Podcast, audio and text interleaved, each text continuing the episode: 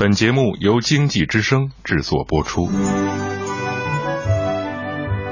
世有伯乐，然后有千里马，凡事都有价值，谁来评估发现？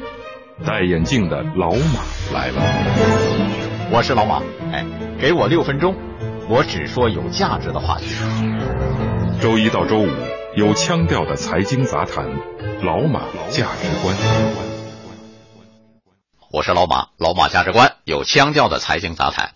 今天从胡润全球华人富豪榜开始说起。六十一岁的大陆首富王健林首次超越李嘉诚，成为全球华人首富。八十七岁的李嘉诚位列第二。这些年首富风水轮流转，你方唱罢我登场啊！今天是你，明天是他啊！往往这个在椅子上还没坐热乎呢，那边又冒出一个。往往公司一上市，股价一变动，首富的席位就换了。那么我们该如何看待首富的问题呢？我想说说老蔡，哎，老蔡何许人也？《鹿鼎记》里有个人物，平生不识陈近南，纵成英雄也枉然。老蔡属于这号人物。香港有报纸写道：如果你想成为富豪，不能不和老蔡见个面。没错，他是可以批量生产首富的人啊！排好队啊，今儿你当首富，明他当首富，大家轮着来。老蔡，蔡宏平，瑞银投行亚洲区主席，在投行界，有人说他是首富园丁。说他是首富批发商，我看也不为过。老蔡不仅把碧桂园杨惠妍、九龙纸业张茵、中茂集团刘忠田这些人打造成中国首富，还一手捧红了潘石屹、史玉柱、王传福这无数个中国顶级富豪。二零一四年九月啊，又将阿里巴巴送上美国纽交所，于是马云随之晋升为内地首富。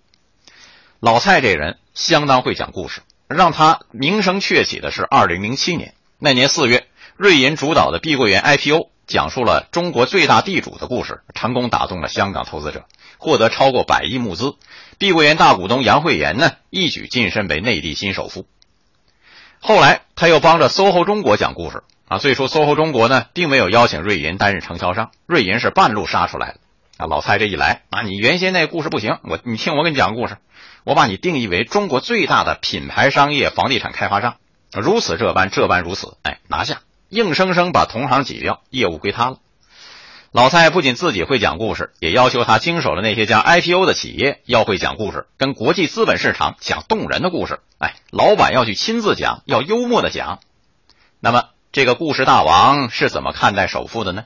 老蔡本人并不喜欢首富这个说法。媒体说这个首富那个首富，这不是一个好的称号。老蔡的说法该如何理解呢？稍后继续评说。您对首富怎么看？也欢迎通过微信公众号“老马价值观”发表高见。有腔调的财经杂谈，老马价值观。欢迎继续收听《老马价值观》。刚才说了，首富推手眼里的首富，并不是一个好的称号。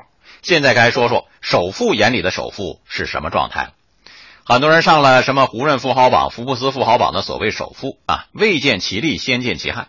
比如马云最近被逼捐一个亿的事儿，俨然就是打土豪分田地的意思。舆论也普遍认为这是道德绑架和仇富心态。下一回该王健林头疼了吧？没错，首富也烦恼。上次王健林当首富的时候说了一番话，他说现在中国普遍有一种仇富的情节，这两方面原因：一种是富人本身，很多人赚钱的的确确不是靠市场，是靠官商勾结，就带来一种扭曲的观点，凡是富人发财，一定不是正道来的。还有第二个，呃，我们这些年舆论环境也有一定的问题。他举了个例子，捐款都有人骂我啊，他为什么不到我这里捐呢？是有例外。宗庆后三度荣登内地首富，他就表示自己当首富没有压力。哎，这番话是二零一三年他参加两会时说的。我是靠卖水赚钱的，没有权钱交易，没有不义之财，一切都很透明，所以当首富不会有压力。那么马云有没有压力？有。自从到美国敲钟之后，他成了首富。但他说了，上市成为首富很不开心，当首富压力大，很痛苦。此前他有一句话广为传播：不能仇富，不能仇官。一个社会必须倡导阳光下的财富。有一家网站趁机推出问卷调查：你是否仇马云的富？哎，吸引超过十三万人参与，其中八成以上的网友表示，阳光下的财富有什么好愁的呀？